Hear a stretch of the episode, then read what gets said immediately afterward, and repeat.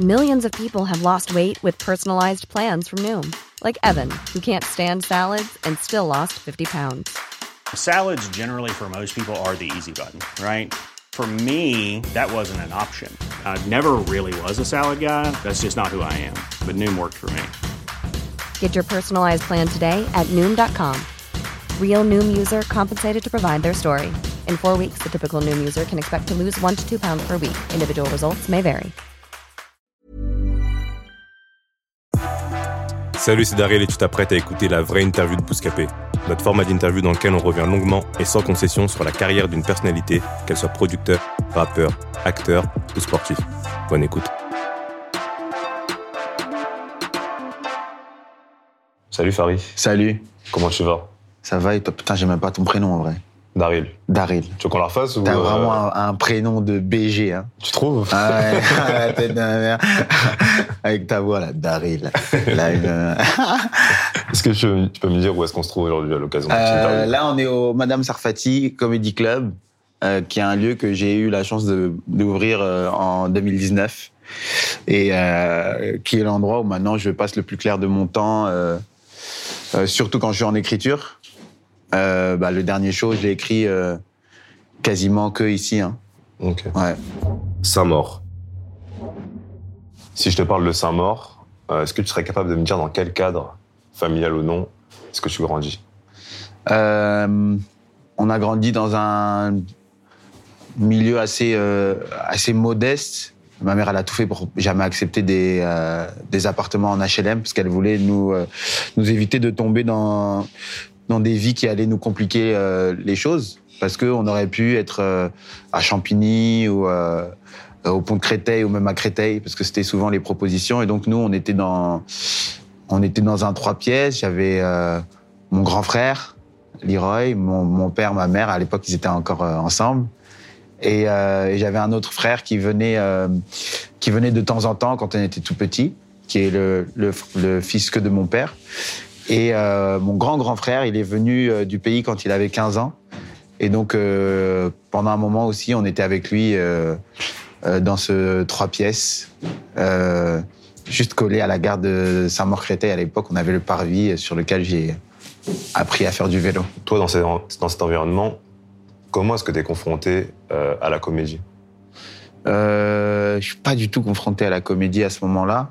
On est plutôt confronté euh, au sport et à la musique parce que euh, voilà, Barbus c'est pas loin, c'est Kerry James. Je prends le bus des fois, le, conducteur du bus il s'arrête pour checker euh, Kerry James qu'il est il est là.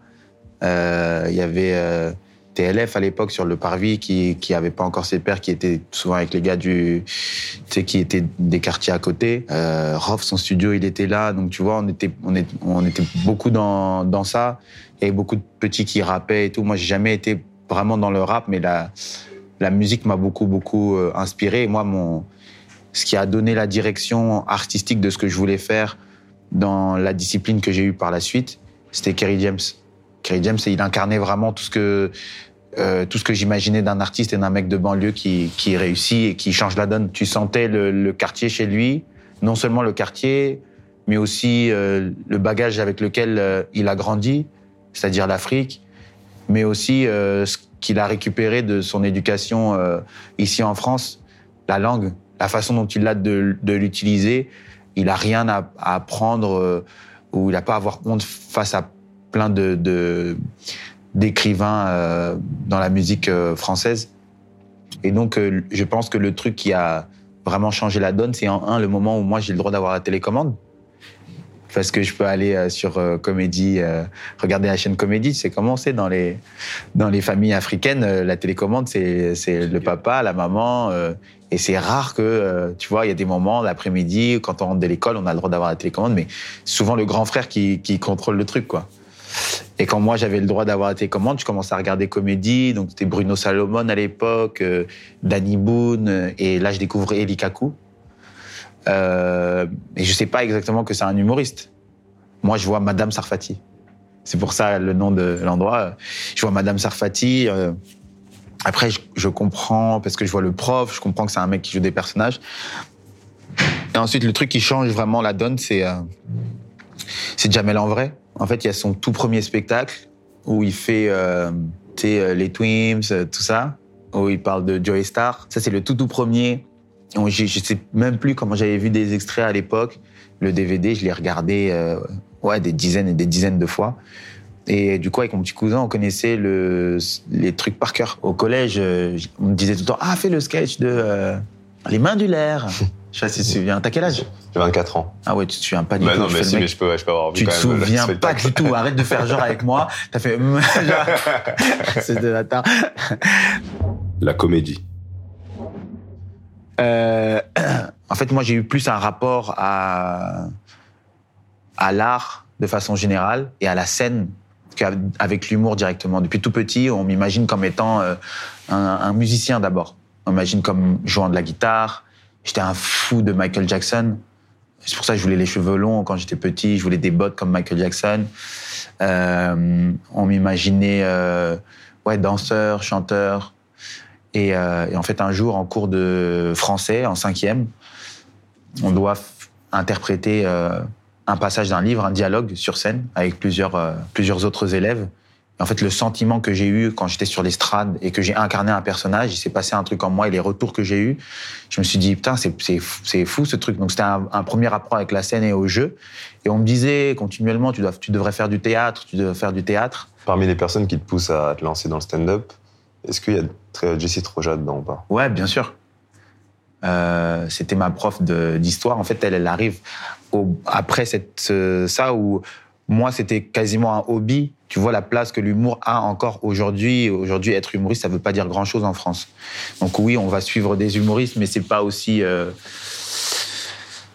c'est pas aussi médiatisé que la musique, c'est pas aussi valorisé que être acteur, c'est pas aussi prestigieux que d'être, euh, un- même un street artiste. euh, Enfin, même les street artistes, ils sont beaucoup beaucoup plus euh, valorisés que que nous, en tout cas considérés comme des artistes. Alors imagine à l'époque, à aucun moment j'imagine que ça peut être quelque chose que je puisse faire moi.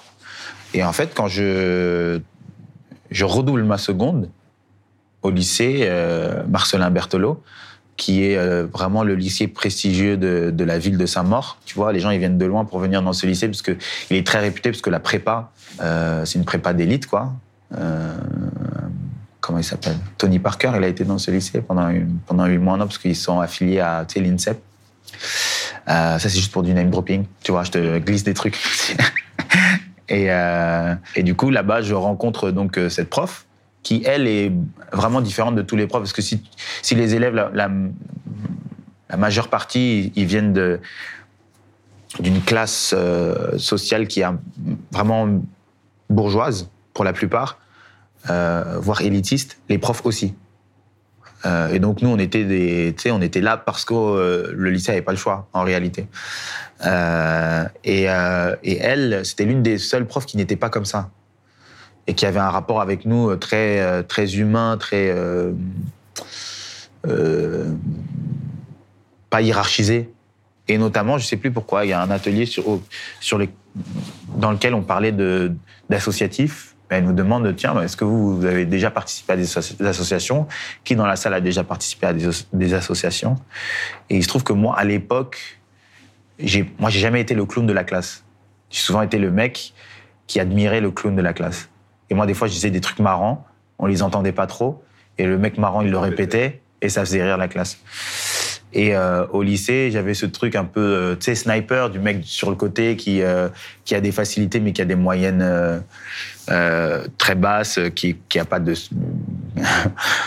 de réussite scolaire. Et des fois, je disais des trucs un peu sarcastiques, un peu ironiques, et ça faisait un peu, ça faisait rire la classe. Et ça énervait les profs parce que c'était vraiment une limite de l'insolence où ils pouvaient pas vraiment me sanctionner. Et elle, ça la faisait rire. C'était l'une des seules preuves que ça faisait rire quand, tu vois, je me permettais des remarques. Et donc, quand elle pose cette question, est-ce que vous avez fait euh, des, euh, vous avez déjà participé à des associations? Moi, je dis oui. Je parle de l'association de, tu sais, euh, mon oncle.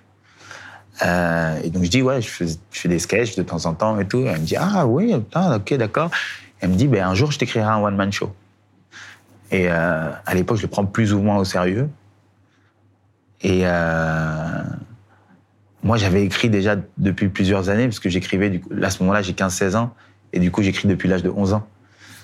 Et donc, euh, bah, je commence à écrire plein de trucs. Et on, oublie un petit peu, l'année passe, et l'année d'après, j'ai un de mes camarades, Diego, je me rappelle, qui vient avec un petit cahier et qui me dit, tiens, il y a Madame Troja qui te donne ça.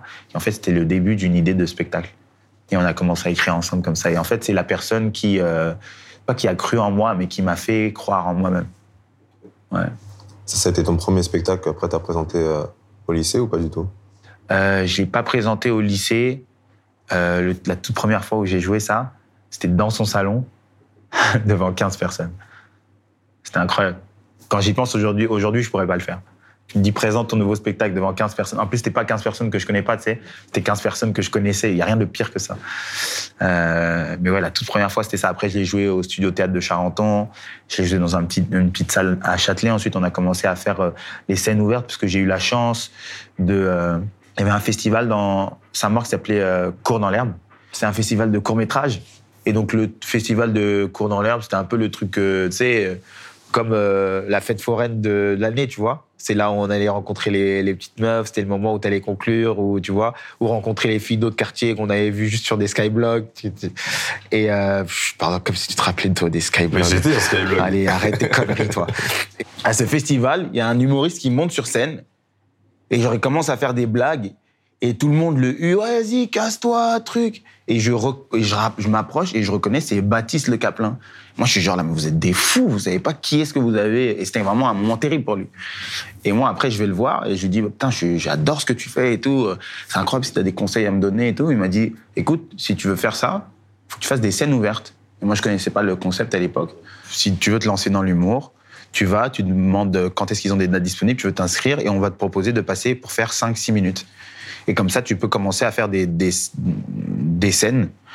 Euh, après, c'est c'est un niveau très bas. C'est des gens, il va y avoir des gens qui, euh, tu peux être avec des gens qui font de la magie à côté ou qui font de la musique ou tu vois qui font du slam. Donc c'est vraiment pas un, un- contexte en vrai euh, facile pour faire de l'humour, surtout quand tu commences.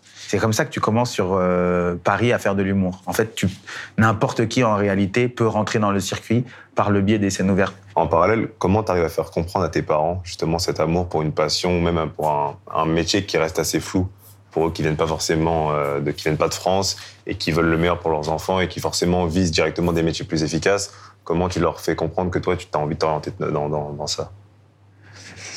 En fait, l'un des plus grands drames dans ma vie, c'est l'une de mes plus grandes chances. C'est que mon père euh, et ma mère se sont séparés quand j'avais l'âge de 11 ans, et mon père est reparti au pays. Mon père, c'était mon héros.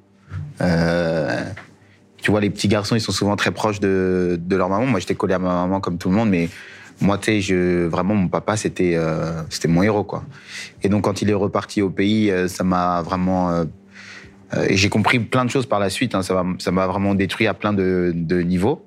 On était toujours en contact, mais moi, je voulais plus lui parler et tout. Tu, vois, c'était un peu compliqué. J'ai mis plusieurs années à m'en remettre.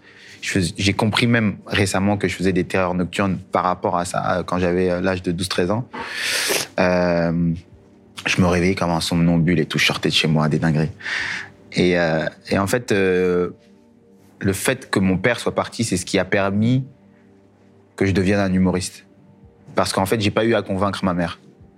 Tu sais, les mamans, elles ont souvent. euh, euh, alors, c'est un petit peu un amalgame, mais je pense en majorité, c'est souvent ça. Il y a aussi des papas qui sont comme ça, mais les mamans, en tout cas de notre génération, vis-à-vis des papas, elles ont ce truc euh, beaucoup plus empathique, un peu plus ouvert, un peu plus sensible. Même si mon père, ça a jamais été euh, le cliché du père euh, sur le fauteuil qui parle pas, qui dit pas je t'aime, qui euh, qui a pas d'affection, bien au contraire. C'est pour ça que c'était euh, mon héros. Mais ils sont venus souvent avec l'idée de nous donner un avenir meilleur et de pouvoir nous donner des possibilités que eux n'avaient pas, des opportunités que eux n'ont pas eu la chance d'avoir. Et donc mon père, euh, il était plutôt pragmatique. Lui, c'était faut faire des études, quoi. Même à distance, quand je lui parlais de comment ça avançait et tout, il voyait, il a vu ça comme un hobby pendant très longtemps avant de me voir sur scène. En fait, ma mère, j'ai jamais eu besoin de la convaincre. Au contraire, elle m'a toujours poussé. Tu vois, je dis à l'âge de 15-16 ans, je venais le lundi soir, euh, donc euh, veille de cours, sur Paris pour pour monter sur scène. Ça n'a jamais été un problème pour elle. Elle m'a toujours encouragé, euh, essayé de trouver des jobs. Elle m'a Elle m'a aidé à, payer le cours Florent pour que tu vois que ce soit un truc de plus en plus concret. Elle m'a toujours poussé parce que tu vois, elle avait aussi, ma mère, elle a aussi l'âme d'une artiste. Euh, elle a toujours été passionnée de théâtre. C'est une comédienne aussi dans la vie. euh, mais euh, j'ai jamais eu besoin de la convaincre, au contraire. C'est la plus grande chance que j'ai eue dans ma vie, c'est que dans ce moment crucial où je, je devenais je, je, les prémices de ce que j'allais devenir en tant qu'homme et en tant qu'artiste, et bah il y avait ma mère qui m'accompagnait et qui me soutenait, qui était là. Ça aurait été très différent si, si mon père était resté. Je pense pas que je serais devenu un humoriste. On ne demande qu'à en rire. Pour moi, la première grosse échéance dans ta carrière, à toi de me dire si je me trompe, mais pour moi, c'est on ne demande qu'à en rire. Et entre cette période où tu t'exerces dans les scènes ouvertes à Paris et le moment où tu finis par participer à une émission prime time sur France Télé, qu'est-ce qui se passe à ce moment-là? Comment t'es amené à, accéder à, cette émission? Euh... On ne demande qu'à en rire, c'est la plus grosse échéance. Euh, la première grosse échéance, oui et non, parce qu'en vrai, on ne demande qu'à en rire, je, je suis pas du tout. Euh, je suis même pas le début d'un artiste. Je l'ai vu, euh, je le voyais un peu comme un accident, et c'était effectivement un accident, mais pas un accident heureux. En fait, ça s'est fait de façon très naturelle. C'est que quand tu participes aux scènes ouvertes dans Paris, en fait, tu augmentes de gamme de scènes ouvertes. Il y a des scènes ouvertes qui sont plus accessibles que d'autres. Et ensuite, tu vas dans ce qu'on appelle des plateaux, qui sont réservés à des humoristes de qualité. Et là, c'est vraiment que tu commences à passer des niveaux. En tout cas, à l'époque, c'était comme ça. Aujourd'hui, c'est beaucoup plus facile d'accéder au plateau qu'à l'époque. Et donc, il y avait une scène ouverte emblématique qui s'appelait le Field. C'était vraiment, quand tu participais là-bas, c'est que, putain, il commençait à se passer quelque chose dans le microcosme hein, de, l'humour, encore une fois. Euh, c'est que, ah, bah, tiens, peut-être que lui, il peut faire quelque chose sur des plateaux. Tu lui laissais ton mail, tu lui laissais ton adresse, ton numéro de téléphone. Et donc, eux, ils, avaient une base de données de mail. En fait, on ne demande qu'en rire quand ils sont arrivés ils avaient besoin de plein plein d'humoristes parce qu'il fallait remplir. Et donc comme ça, moi je me suis retrouvé dans On ne demande qu'à en rire, mais c'était vraiment, euh, c'était plus par accident que euh, j'ai atteint un niveau qui fait que je peux aller là-bas. T'avais fait combien d'apparitions? Six en tout. Ok. Ouais. Et tu dresses quel bilan à l'issue de ta participation à l'émission? Moi, aujourd'hui, si c'était à refaire, je le referais pas. Et je conseillerais personne, aucun jeune humoriste d'aller là-bas, parce que c'est pas ça euh, l'art. C'est pas ça ni l'humour ni l'art de façon générale. L'humour, ça ne se note pas. Ça peut pas se noter comme. Il euh, n'y a pas le côté euh, pragmatique de la performance. Si je prends un mec, je prends deux mecs, je dis qui chante le mieux, bah il y a des notes. Il y en a un c'est juste, l'autre c'est moins juste. L'humour c'est beaucoup beaucoup trop subjectif. Alors il y a des mecs qui arrivent à trouver des brèches et à toucher tout le monde. Tu vois, Gad à un moment donné il a emporté tout le monde parce qu'il a trouvé l'endroit qui fait que c'est cet humour qui, euh, comme en ce moment Paul Mirabel, bah il a un humour qui fait que bah t'as pas à adhérer ou non. Le mec, il, il rigole de lui-même, il a du recul, euh, euh, c'est léger, et ben on arrive à y adhérer euh, facilement. L'humour, c'est beaucoup trop subjectif, ça obéit à trop de règles. Toi, la façon que t'as de rigoler avec tes potes, c'est pas la façon que t'as de rigoler au taf, c'est pas la façon que t'as de rigoler avec ta famille, tu vois ce que je veux dire? Parce que l'humour, il dépend trop de, de, de personnalité, en fait. En fait, tu peux pas te retrouver exposé comme ça quand tu t'es pas euh, découvert toi-même en tant qu'humoriste, parce que quand tu t'es découvert toi-même en tant qu'artiste, tu as les bases, de, as les ingrédients et les outils pour pouvoir créer. Mais avant d'arriver à cet endroit-là, il y a des années. Et en fait, une fois que tu es arrivé à cet endroit où, ah voilà, c'est ça que je suis, c'est le début du travail. Et, souvent, tu sais, en tant qu'artiste, tu veux aller très vite. Tu veux la télé, tu veux les premières parties, tu veux être mis en avant. Euh, et en fait, ça, ce genre d'émission, ça ça booste ça parce que ça te donne la fausse impression que tu peux avoir écrit un truc dans ta chambre, aller dans une émission et cartonner et écrire un spectacle. Mais ça, ça fonctionne pas comme ça. Euh, le truc que ça m'a apporté, c'est que euh, après le, j'ai eu un espèce de clash avec Jean Benguigui. J'ai vu Jean Benguigui faire la tête pendant le sketch, ça ne m'inspire pas. Mais c'est étonnant, ça, dis donc. ça ne m'inspire pas que, que, que de la confiance, ça. 13 sur 20 pour Virginie.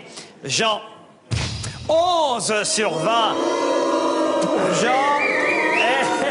Ça va la claque Je supporte pas les claques. C'est la claque, hein T'as voulu rendre pas service Jamais la claque, Et jamais pourtant, ça. pourtant, cette fois-ci, j'ai bien demandé à ce qu'on éparpille les noirs dans le public.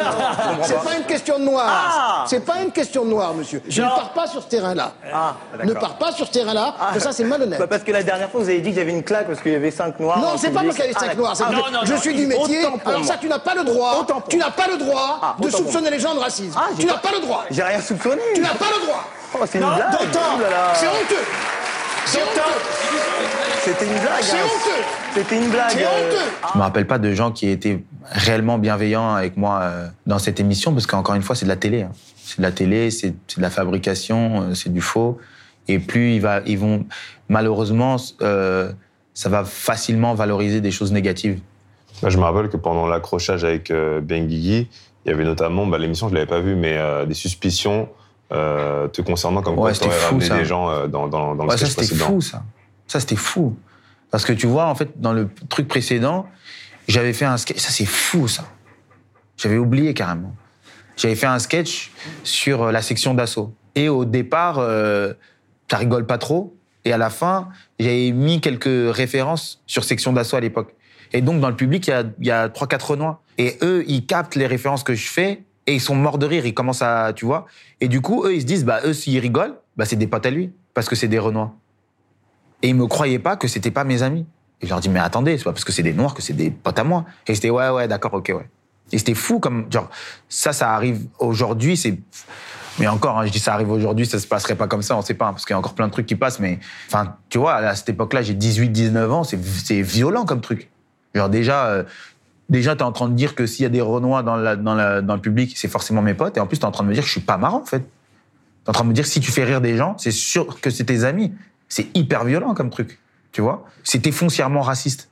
Et les gens ne savent pas ce que ça veut dire euh, raciste, parce que c'est un gros mot, c'est un mot fourre-tout. Raciste, ça veut pas dire que idéologiquement, toi, tu intellectualises le fait que tu es supérieur à un, à un noir ou que les noirs ne valent pas le coup. Non, ça veut dire que tu as des réflexes et une culture que tu n'arrives pas à, euh, à maîtriser et à catégoriser comme étant raciste et qui peut être indépendante de toi, mais c'est pas parce que c'est indépendant de toi que ça fait euh, que ça t'excuse. Parce que tu dois essayer de un t'informer et quand on te le dit, tu dois avoir le recul nécessaire pour comprendre que bah, si on me dit ça, peut-être que je dois travailler sur cette chose-là et pas tout de suite me cacher derrière le euh, je suis pas raciste. C'est pour ça que euh, je sais plus une fois sur France Inter, j'avais j'avais dit le, le souci c'est pas t'es raciste ou t'es pas raciste. La question c'est est-ce que t'es antiraciste? Est-ce que tu te positionnes pour faire en sorte d'éviter de, de véhiculer des idées qui, le, qui, qui peuvent l'être ou aller à l'opposé de ça?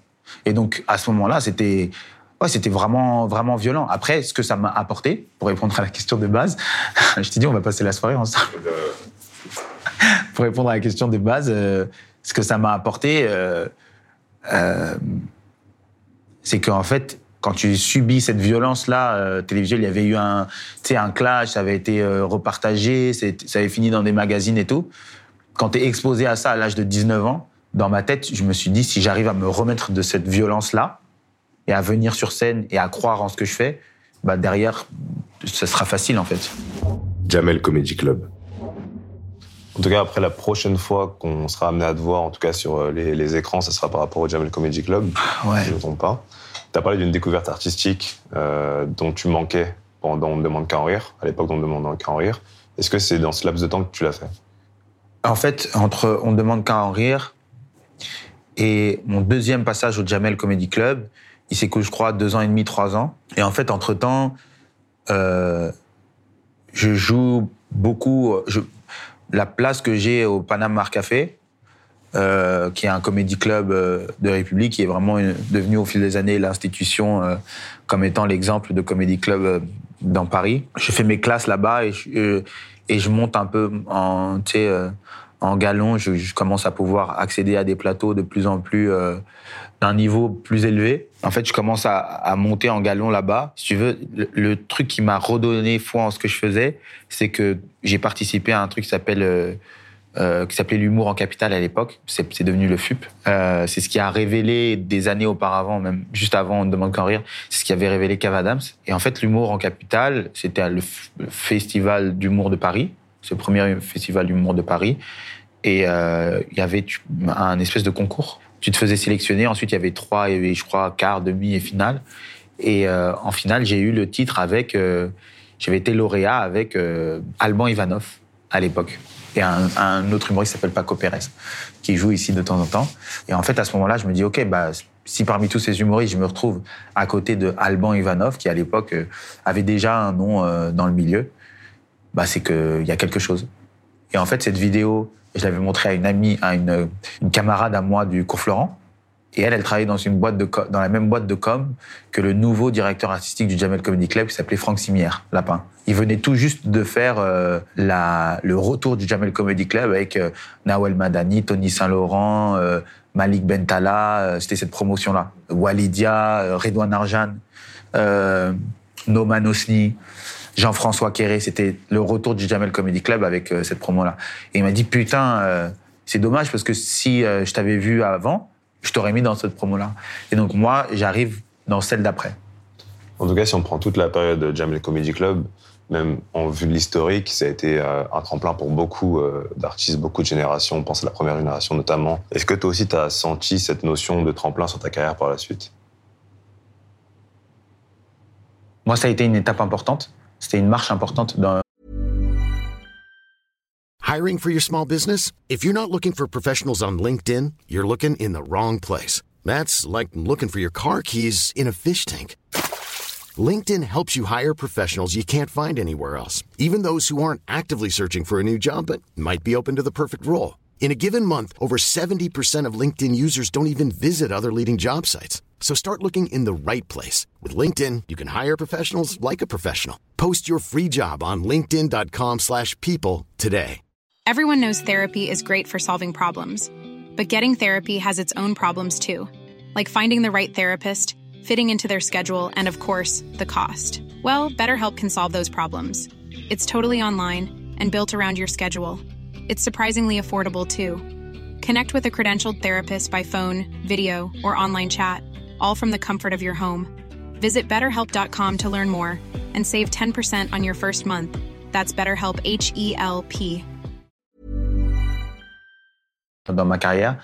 Euh, mais c'est pas ce qui a fait la différence. Et ça n'a pas été d'un coup, il y a ça, et puis, euh, tu vois, il n'y a pas eu l'effet euh, comme Paul Mirabel où il fait Montreux et d'un coup, euh, bah, ça y est, on connaît Paul Mirabel et les salles, elles se remplissent un an après. Moi, ça n'a pas été ça. Dompter la polémique. Et euh, tu parlais avant d'un Farid qui voulait pas parler de, politique. Et euh, à ce moment-là, j'ai l'impression qu'on a un peu une transition dans ta manière de percevoir l'humour, ou dans le sens où euh, tu prends plus de plaisir à jouer avec la polémique. C'est pas que je voulais pas parler de politique, je voulais pas être un humoriste politique. Donc je voulais être un humoriste qui peut réussir à parler de politique comme il peut réussir à parler d'un vêtement comme le legging. Et d'ailleurs, dans le passage du Jamel Comedy Club, je parle de Christiane Taubira et la polémique qu'il y avait déjà à l'époque.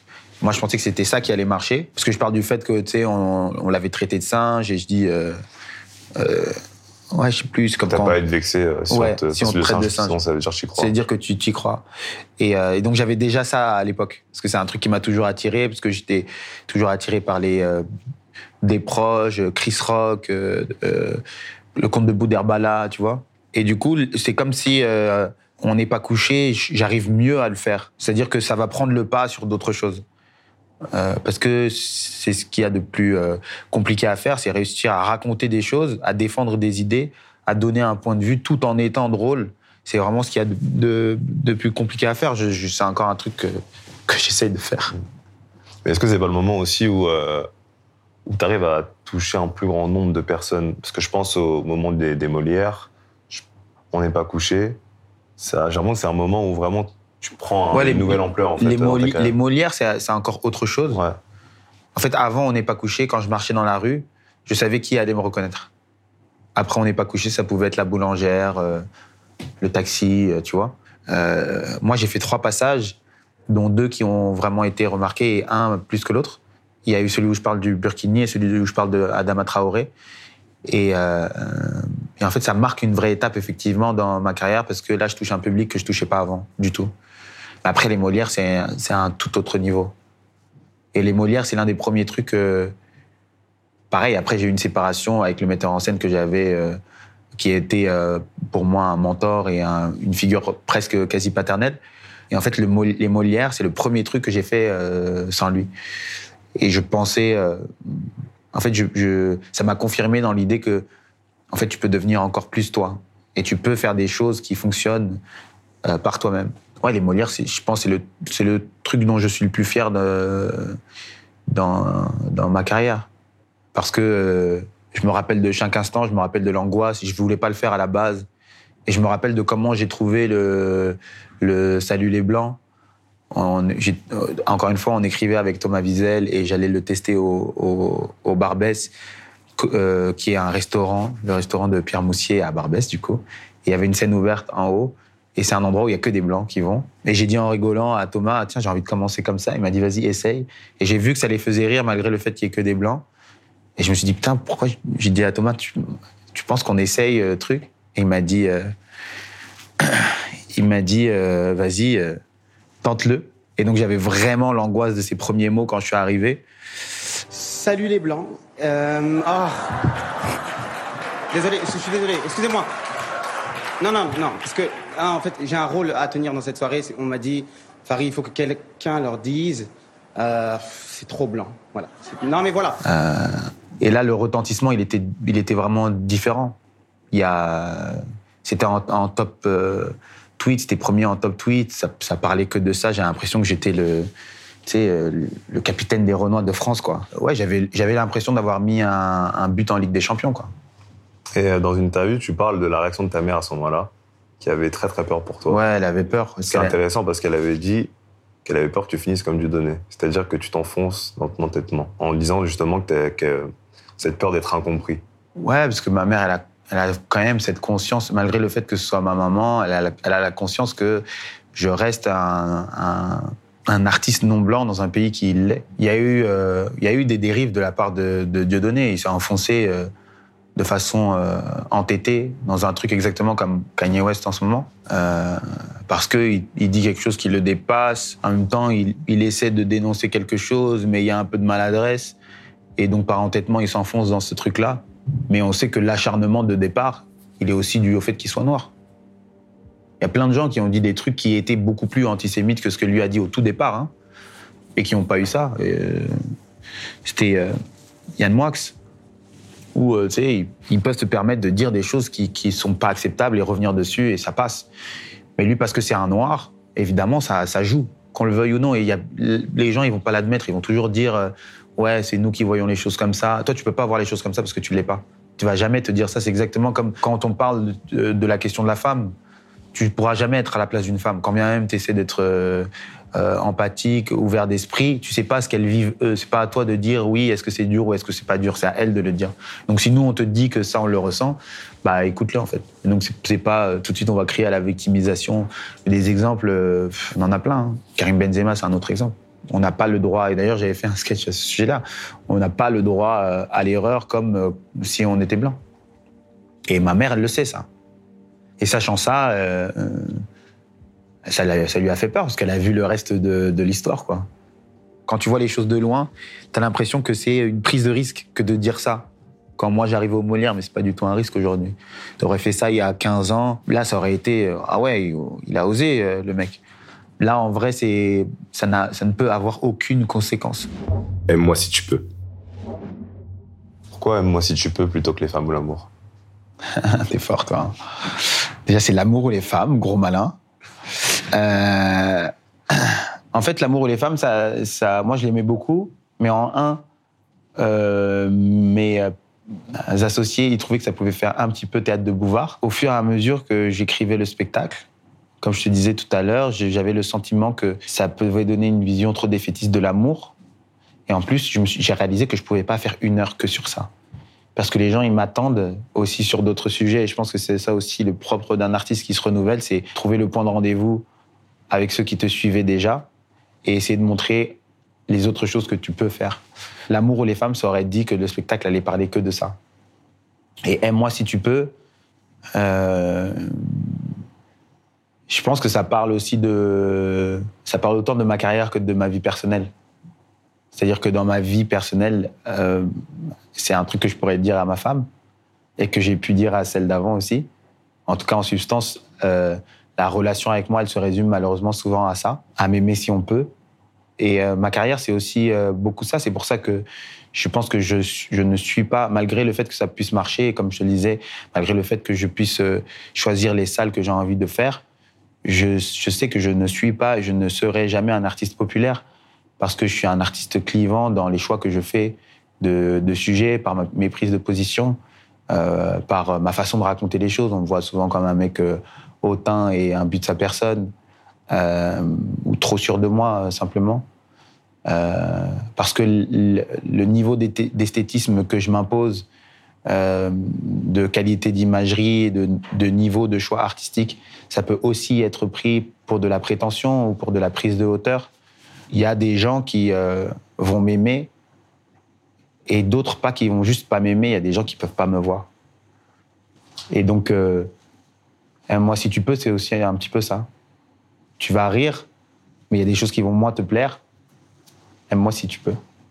Et même quand tu parles de ton couple, on ressent un peu l'aura de, de, ta compagne un peu dans la salle. On sent en fait qu'elle ouais. est présente même sans être là en fait à chaque fois. Bah, tu sens que il a été écrit sous son regard un petit peu, même si euh, je l'ai tenu à, à distance pendant très très très longtemps. Quand je rentre à la maison et j'ai trouvé une nouvelle blague, euh, ça me dit ah bon c'est quoi? Et du coup, du coup je dois je dois le raconter, euh, voir sa réaction. euh. Ça a été des moments, euh, il y a eu des moments compliqués à, ce- à ce niveau-là, ouais. Vu que je parle avec l'idée de son regard sur moi, et ben ça oriente un petit peu et ça, ça me tire un petit peu vers aussi son regard à elle sur notre couple. Ou en tout cas, ça m'aide à, si ce n'est prendre son, son point de vue à elle, à apporter plus de nuances dans, dans mes propos. Et pas uniquement moi qui attaque euh, de mon côté, quoi. Est-ce que tu as vraiment mal vécu le passage à la trentaine? Ouais, c'est terrible. Je dis, je dis même pas que j'ai 31 ans. C'est même pas que je le choisis, je fais pas, c'est genre, chaque fois que je en réfère à mon âge, je dis euh, la trentaine, je dis euh, 30 ans. Des fois, je dis 30 ans et je me reprends, je ça me, ça me, je le vis mieux maintenant. Mais à chaque fois que j'y pense, ça me, ça me détruit un peu plus intérieurement, ça m'effrite. Parce que tu sais, tu veux toujours être euh, ce jeune qui a du succès en un. Euh, tu veux toujours avoir le sentiment que, tu sais, euh, t'es l'outsider. Et au-delà de ça, au-delà de, la, de ma carrière, euh, bah, 30 ans, c'est genre les vrais adultes. Genre c'est les moments, le moment où tu dois faire des choix, où le regard des autres commence à changer, où les attentes des autres dans ta vie euh, changent. Euh, à 30 ans, euh, à 30 ans, si t'es ce mec qui sort, qui voit des filles et tout, qui, qui s'amuse, qui voyage beaucoup, qui profite de la vie, t'es plus vu comme un jeune qui profite de la vie. De la vie, t'es vu comme un mec qui, euh, qui galère, en fait. T'es vu comme un mec qui. Alors, après, euh, euh, c'est un sujet. Est-ce que, à quel point le regard des autres va compter dans ta vie Mais tu sais, j'ai l'impression qu'il y a des moments où tu choisis pas trop, quoi. Ça prend beaucoup de place, de, parce que la vie de tes amis change aussi. Et donc, ouais, l'idée d'être cet adulte de 30 ans, ça me déprime un petit peu. J'essaie de, bien le vivre, mais ma mère, elle m'avait dit une phrase euh, quand j'étais ado qui m'avait euh, bouleversé et je, l'ai gardée. euh, elle résonne encore euh, dans ma tête et je, l'appréhende comme, ouais, comme un coup près dans ma vie. C'est genre, tu sais, moi, elle, je sais pas, elle venait d'avoir 40 ans, elle me disait, c'est en fait le drame de vieillir, c'est que dans ta tête, tu as toujours le sentiment d'avoir 18 ans.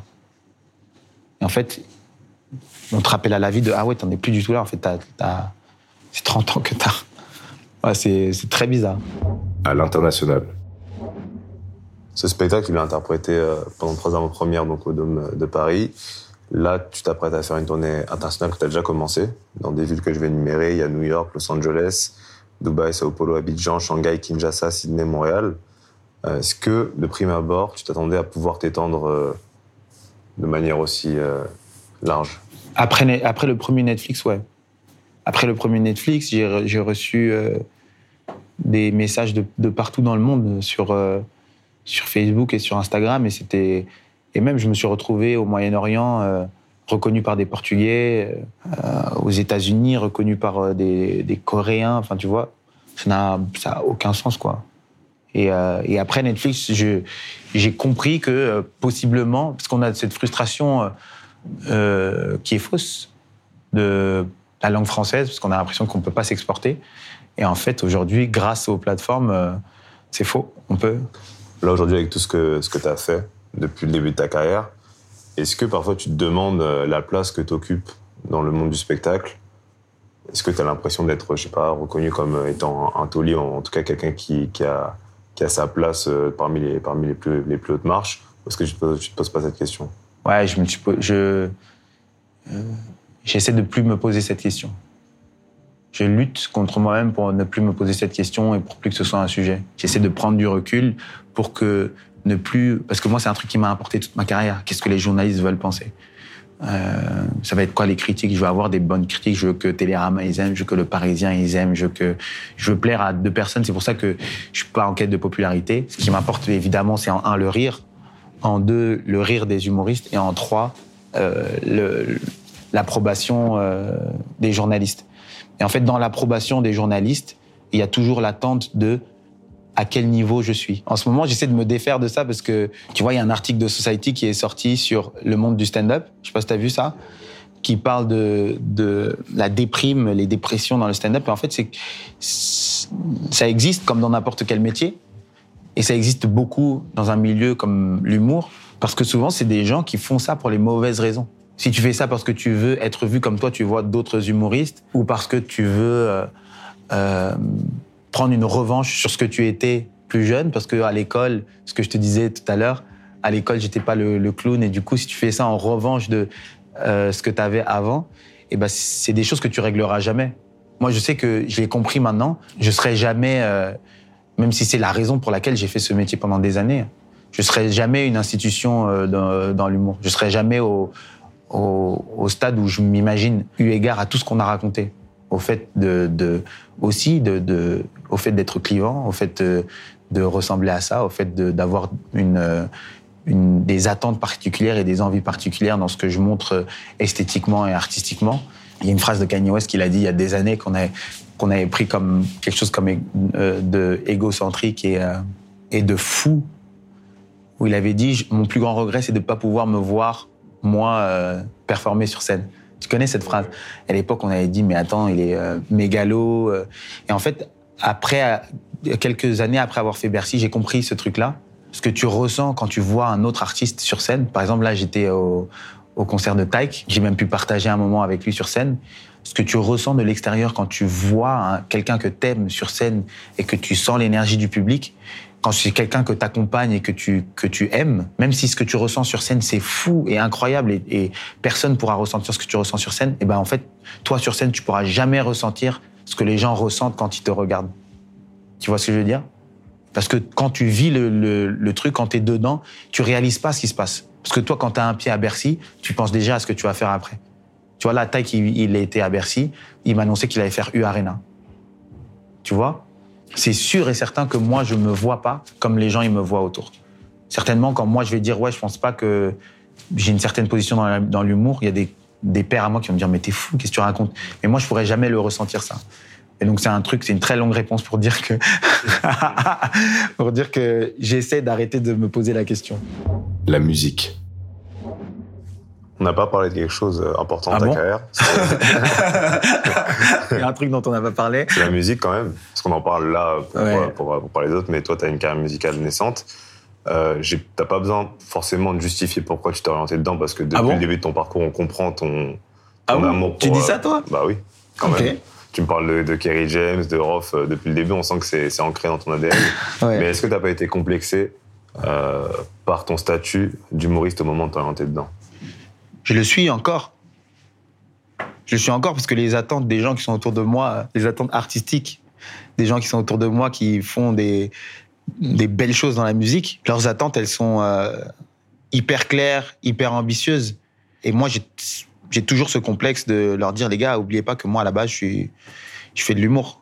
Après, on a toujours ce, cet exemple euh, qui fait rêver euh, américain de Childish Gambino, qui, à la base, Donald Glover était stand-upper, puis comédien et qui, et qui s'est lancé dans la musique. Mais le problème, c'est que moi, euh, moi l'amour de ma vie, euh, c'est le stand-up. Et je, je, je lâcherai jamais ça. Et du coup, en France, composer entre deux carrières, c'est- toujours un petit peu euh, complexe. Donc, je sais qu'il y a des gens dans les trucs que j'ai déjà fait qui vont juger sans même aller écouter. Tu comprends Et après, moi, tout ça, c'est ma passion. Là où tu penses que je peux pas le faire, bah, c'est là que je vais essayer d'aller le faire. Et je vais essayer d'aller le vendre et de trouver le, bon angle de communication pour en faire parler. Et, et, euh, et en soi, c'est un challenge euh, supplémentaire euh, dans ma vie. Parce que moi, j'ai toujours vu ça comme une autre vie. Je me suis dit, bah, ça, ça aurait été une autre vie. Et se dire que bah, c'est quelque chose qu'on peut tenter malgré tout. Et après, vu que tu sais, les exemples qu'on a aussi dans, dans cette euh, branche-là, c'est compliqué. Tu passes après euh, Gad, Elma- Gad Elmaleh euh, et euh, c'est du jazz déjà. Euh, Elise Moon qui faisait du bossa nova. Tu, les gens, quand tu arrives, ils ont ça en tête. Mais, euh, ou ils ont euh, Fatal Bazooka. Mais on en oublie euh, Mr. V. Mr. V, euh, musicalement, c'est une réussite. Écoute, c'est un pari, on, on- on verra. Il y a plein de choses à composer avec ça. En tout cas, de faire valider, c'est vraiment un objectif pour toi? Bah, au vu de tout ce que je viens de te raconter, si je te dis ça.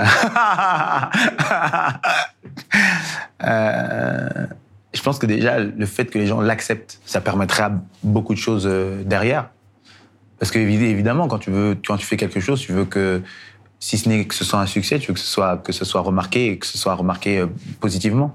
Mais euh, en fait, le truc de validation, vu qu'on a, on est, je suis vraiment avec des mecs qui sont dans la musique depuis longtemps, dont euh, Nyajiko qui bosse avec euh, avec Tyke, c'est vraiment le mec qui produit le plus pour lui, ou, euh, ou ou Meryl, ou DC. Tu vois, c'est que des gens avec qui je travaille sur euh, sur ce projet. Quand ils, ils écoutent et qu'ils valident ce que tu fais, tu as déjà ce sentiment de validation, mais on sait très bien que après il y a ce que les gens vont pouvoir dire et, détourner, tu vois. Mais euh, je vais je vais pas te demander l'autorisation, c'est sûr. Madame Sarfati Comedy Club. Madame Sarfati, c'est là où on se retrouve. C'était un de tes rêves d'avoir un comédie club euh, dans ton nom? Non. Non. J'ai jamais, euh, j'ai jamais pensé à ça. Ça arrivait vraiment sur le tard, à un moment donné, où, au Paname, en jouant beaucoup. Euh, tu sais, j'étais vraiment. Et moi, je pouvais arriver sur un plateau et faire 15 minutes si j'en avais envie, alors que les autres faisaient 5-6 minutes. Euh, et en un, euh, ça me mettait dans une position euh, un peu délicate. Parce que des fois, il y a des mecs qui pouvaient pas jouer à cause de moi. Et en deux, je passais des fois après des gens qui étaient euh, vraiment au, début de leur carrière humoristique. Et moi, en fait, en termes de, niveau, des fois, c'était un peu compliqué. Et je voulais un espace où les humoristes d'un certain niveau pouvaient être s'assurer qu'ils allaient avoir euh, au moins 13 minutes sur scène à chaque fois qu'ils allaient passer, être payés en, cachet, savoir qu'ils allaient passer entre deux personnes qui étaient du même niveau, avec un, un host, un présentateur de qualité qui allait faire le taf avec un public qui vient pour du stand-up, qui est pas là euh, euh, parce qu'ils étaient au resto ou pas là par, par hasard ou pas là parce que euh, bah, l'entrée elle est gratuite et que tu payes juste une consommation, tu vois. Je voulais des gens qui viennent consommer du stand-up, ce qui ne fait pas de- des autres scènes des scènes qui sont moins bien. C'est juste un petit peu différent. Ici, les gens quand ils viennent, ils savent pas ce qu'ils viennent voir si ce n'est du stand-up.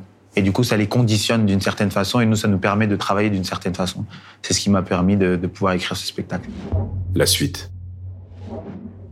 Est-ce qu'il y a d'autres secteurs dans lesquels tu aimerais te développer encore? Euh, le Nesby, C'est déjà du business, ça. Malheureusement, moi, j'ai du mal à voir euh, le Sarfati comme du business. Parce que c'est trop en lien avec ce que je fais à la base. Et moi, je veux pas que des artistes y travaillent pour moi. Je veux que si on gagne grâce à cet endroit, bah, eux, ils gagnent plus. Et donc, euh, moi, je suis majoritaire ici, mais j'ai quand même des, associés. Donc, c'est un peu la bagarre des fois pour réussir à, imposer ça. Mais c'est compliqué de voir ça comme, comme du business, que j'aurais l'impression de m'exploiter moi euh, quelques années avant. Les autres trucs que j'ai en tête, c'est... ouais, j'ai plein de projets à droite, à gauche qui n'impliquent pas forcément mon image parce que j'aime l'entrepreneuriat, c'est quelque chose qui me qui m'attire et ça, va un peu à l'opposé de de libéralisme que je peux critiquer, mais euh, j'ai l'impression que pour pouvoir euh, avoir un impact sur le jeu, il faut savoir le maîtriser. C'est des choses dans lesquelles j'aimerais aller, mais en réalité, euh, en réalité, c'est déjà des choses auxquelles je touche. J'ai la chance inouïe de pouvoir avoir Jean-Pascal Zadi dans ma vie. Euh, et lui, il a la chance de d'avoir eu un très beau succès au cinéma. ce qui nous a ouvert beaucoup de portes. Parce que si ça lui ouvre des portes, ça m'ouvre des portes. Donc euh, écoute, il y a déjà ici le spectacle, la musique. Ça fait beaucoup déjà. Je sais pas ce que tu veux que je fasse d'autre. Mais l'idée de faire son propre film, par exemple. Euh, on y a, j'y ai pensé. Mais pareil, tu sais, tu combien de temps ça met à faire un film? Je sais pas. Hein. Dis-moi un nombre de mois, tu penses ça met combien de temps? Entre le moment où tu as l'idée et le moment où ça sort. Où ça sort? Ouais. Oh non, mais là, on parle en année, non? Ça peut mettre, tu sais, si ça dure 4 ans, c'est pas long. Tu vois ce que je veux dire? Moi, si là, je dis un truc marrant qui me, qui me fait rire, qui m'intéresse, ou une idée que j'ai envie de développer, demain, je suis ici et je la teste. Après-demain, c'est dans mon spectacle. Tu vois? Le spectacle que j'ai écrit, là, ça a mis quasiment deux ans, un an et demi, deux ans. Mais c'est un an et demi, deux ans où je kiffe. Comme je t'ai dit, j'ai réussi à kiffer le processus. Dans le cinéma, tu décides pas de tout. Il ah, faut qu'il y ait un producteur, il faut qu'il y ait des financements, il faut qu'il y ait un diffuseur, faut, tu vois. Tu passes beaucoup d'étapes, il y a des gens qui n'y connaissent rien du tout à l'écriture, qui vont valider ce que tu fais ou non. Tu sais, moi, il y a personne qui va me dire euh, ça, faut que tu le fasses, faut que tu le fasses pas, à part les gens avec lesquels je travaille. Tu vois, Paul de Chavannes, il va me dire ça, c'est nul, ça, ça a déjà été vu. Mais j'ai confiance parce que je sais ce qu'il fait sur scène. C'est un humoriste lui-même, il est talentueux. Pareil, Jason, mais tu vois, dans euh, le cinéma, pareil pour la télé, pareil quand tu veux vendre une série, c'est des gens qui n'ont jamais rien écrit de leur vie. Ils n'ont jamais participé à aucun truc artistique. Ils ont passé leur vie dans un bureau et ils vont te dire ouais ce personnage j'y crois pas trop. Qu'est-ce que tu connais? Et moi je veux pas avoir à, faire face à ces gens-là quoi. Ou si j'ai à faire face à, ça, il faut que ce soit dans, un cadre comme celui dans lequel est, est euh, JP, c'est-à-dire que tu sais que les choses vont être beaucoup plus euh, tu vas avoir les choses beaucoup plus en main. Farid, avant qu'on se quitte, est-ce qu'il y a un sujet On va se quitter? On va se quitter là. avant qu'on se quitte, est-ce qu'il y a un sujet dont tu aurais aimé parler et qu'on n'a pas abordé dans cette interview? Euh, J'aimerais parler de ta voix suave. Je trouve que tu as, as, une voix beaucoup trop apaisée et suave pour un mec de 24 ans. Tu es mal la confiance qu'il a, lui. Et sinon, non, enfin, je sais pas. Euh, euh, non. Je crois que tu as, quasiment tout abordé. Ah, merci Farid. Merci à toi. Merci à toi d'avoir écouté en entier ce nouvel épisode de La Vraie Interview présenté par Bouscapé. Abonne-toi au podcast La Vraie Interview sur ta plateforme d'écoute préférée pour ne rater aucun épisode. Pour que le podcast remonte dans les classements, tu peux aussi nous laisser une bonne note. Une fois que c'est fait, n'hésite pas à aller découvrir les autres podcasts de Bouscapé.